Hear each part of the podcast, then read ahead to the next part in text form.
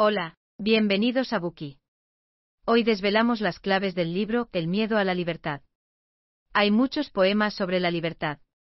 Quizá haya oído hablar de libertad y amor del poeta húngaro Sándor Petzi. La vida es querida. El amor es más caro. Pero puedo renunciar a ambos por la libertad. O la de Romain Roulen. La libertad es siempre el mayor bien de todos. En la sociedad moderna, todo el mundo está ansioso por alcanzar la libertad y la realización personal. La gente dice estar dispuesta a renunciar a todo por la libertad, pero el libro El miedo a la libertad presenta un panorama diferente porque en realidad mucha gente, incluso la mayoría que parece perseguir y alabar la libertad, está intentando escapar de ella sin saberlo. Sus acciones van en contra de lo que afirman. ¿A qué se debe esto? Para responder a esta pregunta, tenemos que entender los antecedentes del momento en el que se escribió este libro. El autor, Erich Fromm, era un germano americano, nacido en el seno de una familia judía. Fue un miembro importante de la Escuela de Frankfurt y un sucesor de la filosofía marxista. Fusionó el psicoanálisis freudiano y el humanismo, y se basó en pensamientos diversos y cruciales, para formar su propio estilo. Conocido como uno de los fundadores de la sociología psicoanalítica, supo utilizar los enfoques psicológicos para analizar los comportamientos sociales. En 1933, Adolf Hitler subió al poder y se convirtió en el canciller alemán. Fram fue consciente de la naturaleza maligna del nazismo, y al año siguiente se trasladó a Estados Unidos para continuar su investigación psicoanalítica en la Universidad de Columbia. El miedo a la libertad fue su primera monografía, durante su estancia en Columbia. El libro se publicó en 1941, durante el tercer año de la Segunda Guerra Mundial. La crueldad de la guerra, el retroceso de la civilización y la depravación de la humanidad llevaron a Fram a plantearse las siguientes cuestiones. En el traicionero viaje hacia la libertad, la gente ha pasado por todo tipo de penurias durante el Renacimiento, la Reforma y la Revolución Industrial. ¿Qué fue lo que finalmente hizo que la democracia, ganada con tanto esfuerzo, cayera de la noche a la mañana, en el abismo del totalitarismo y la dictadura? ¿Qué hizo que una nación que en su día fomentó a Kant y Beethoven, se apresurara a sacrificar la libertad, y se convirtiera en partidaria fanática de Hitler? Fram trató de abordar estas cuestiones desde una perspectiva psicológica, y sus conclusiones se publican en El miedo a la libertad.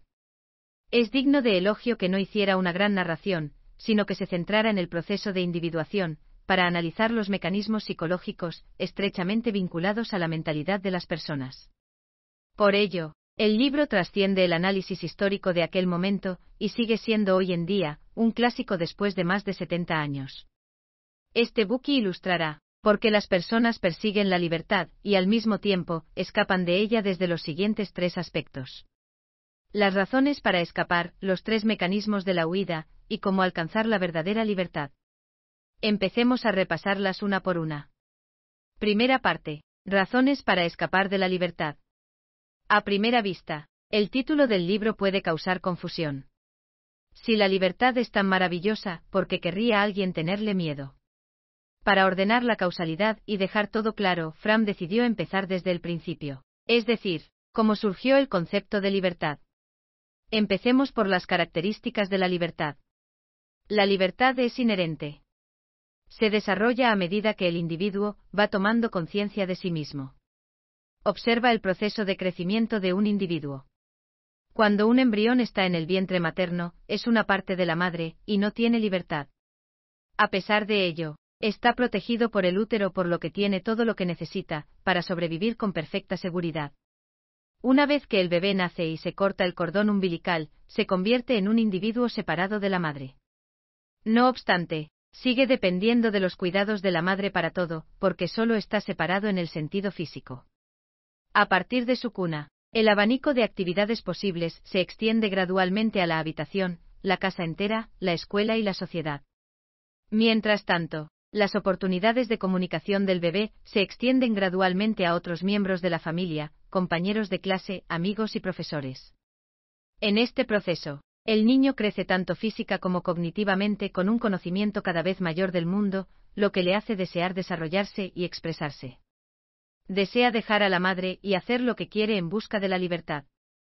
Esto se conoce como el proceso de individuación, en el que la fuerza de uno mismo sigue creciendo, la individualidad sigue desarrollándose y el deseo de libertad se hace más fuerte. En realidad, la evolución histórica de la sociedad humana es similar al proceso de crecimiento individual.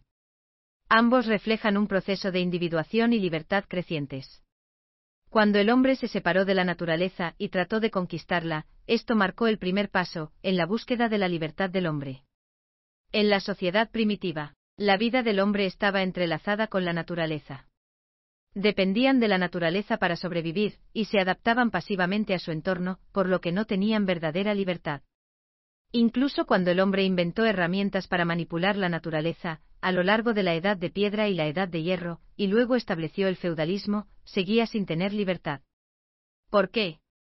Porque estaba limitado, en gran medida, por las condiciones geográficas y la falta de transporte. Además, en la sociedad feudal primitiva, el estatus social de cada uno estaba predeterminado, y la estratificación de clases apenas podía ser cambiada.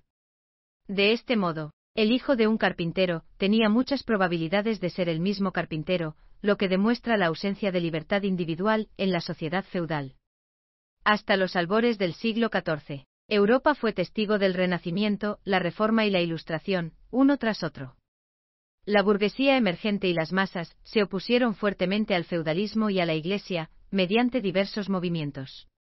Abogaron por las ideas de humanidad, libertad, democracia e igualdad, sembrando el concepto de libertad en la mente de la gente. Junto con la emancipación de la mente, los países europeos también se desarrollaron rápidamente en términos tecnológicos y económicos. A partir de la revolución industrial, la fabricación mecánica a gran escala comenzó a sustituir a la artesanía. Las fábricas necesitaban contratar trabajadores independientes en lugar de esclavos sobre los que tenían un control absoluto. La competencia entre fábricas también proporcionó un cierto grado de libertad a los trabajadores para elegir a sus empleadores. El capitalismo liberó a los individuos de las posiciones sociales predeterminadas bajo el sistema feudal y permitió a la gente elegir su propio camino. A pesar de las muchas restricciones del capitalismo, la gente tenía hasta cierto punto la oportunidad de triunfar, gracias a su inteligencia y su trabajo duro. En términos generales, el capitalismo liberó a los individuos de las ataduras tradicionales del feudalismo y promovió en gran medida el despertar del libre albedrío. Que nos aportó la libertad. A los ojos de Fram, la libertad es un arma de doble filo. Por un lado, la libertad aporta independencia y racionalidad, de modo que las personas tienen derecho a tomar decisiones libremente y a tomar la iniciativa para luchar por el éxito. Por otro lado, aísla a las personas y aumenta su riesgo de caer en la soledad y la ansiedad. Podemos ver esto en el proceso de crecimiento individual. Cuando el niño está con la madre es atendido por ella, y no necesita preocuparse por la comida o la ropa. Aunque no es libre, el niño tiene una sensación de seguridad. Cuando crece y tiene que enfrentarse al mundo por sí mismo, a veces se siente perdido, y sufre el sentimiento de soledad. En particular, cuando se enfrenta a un contratiempo, estará muy ansioso por volver a su madre, para tener esa sensación de seguridad. Desde la perspectiva de la historia de la humanidad, las personas se liberaron de los grilletes de la relación amo-esclavo en la sociedad feudal y llegaron a poseer el derecho de libre elección. Sin embargo, la fabricación mecanizada y la mayor división del trabajo solo exigían que las personas llevaran a cabo una producción repetitiva y estandarizada. En consecuencia, los trabajadores se convirtieron en un engranaje más de la máquina. Aunque eran libres de elegir su lugar de trabajo, su papel era tan insignificante que podían ser sustituidos en cualquier momento. De este modo, la competencia se hizo cada vez más feroz en esta situación, lo que hizo que el nivel de ansiedad de los trabajadores aumentase. Además, el mercado capitalista está orientado al beneficio, y no valora el mantenimiento de las relaciones interpersonales. Los competidores luchaban despiadadamente entre sí, y derrotaban a los demás en cada oportunidad. Los empresarios y los empleados se aprovechaban unos de otros como herramientas, haciendo que estas relaciones interpersonales indiferentes ahondaran en el sentimiento de soledad de las personas. Además, cuando las guerras eran el resultado de la ambiciosa expansión e invasión de los países capitalistas, se exacerbaba la sensación de impotencia de la gente las personas poseen la independencia y la racionalidad que conlleva la libertad. No obstante, son presa del estado de malestar causado por la ansiedad, la soledad y la impotencia. ¿Qué deben hacer? Según Fram, hay dos formas de superar esta situación. La primera es un camino hacia adelante. Requiere adherirse a la racionalidad, insistir en la independencia, mejorar el yo y la propia personalidad, y conectar con los demás, y con el mundo de forma genuina y espontánea. La segunda vía es un camino hacia atrás. Esto significa volver al vientre materno, o a un entorno social anterior en aras de la seguridad. En cambio, como no se puede volver al vientre materno, ni la historia puede volver sobre sus pasos, la gente pensará entonces en formas de escapar de la libertad. Esto es todo en esta primera parte. Resumamos lo que hemos visto.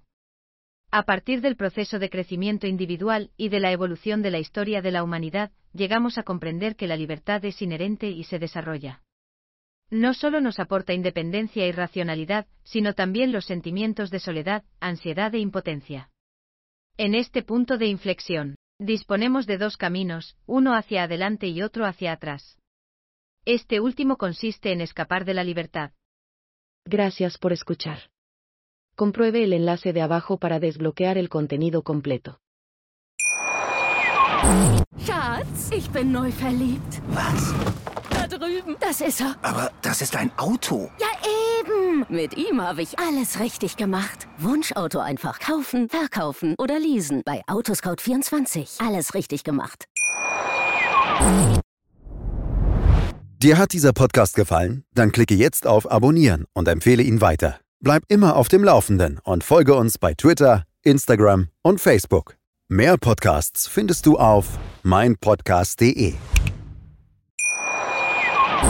Schatz, ich bin neu verliebt. Was?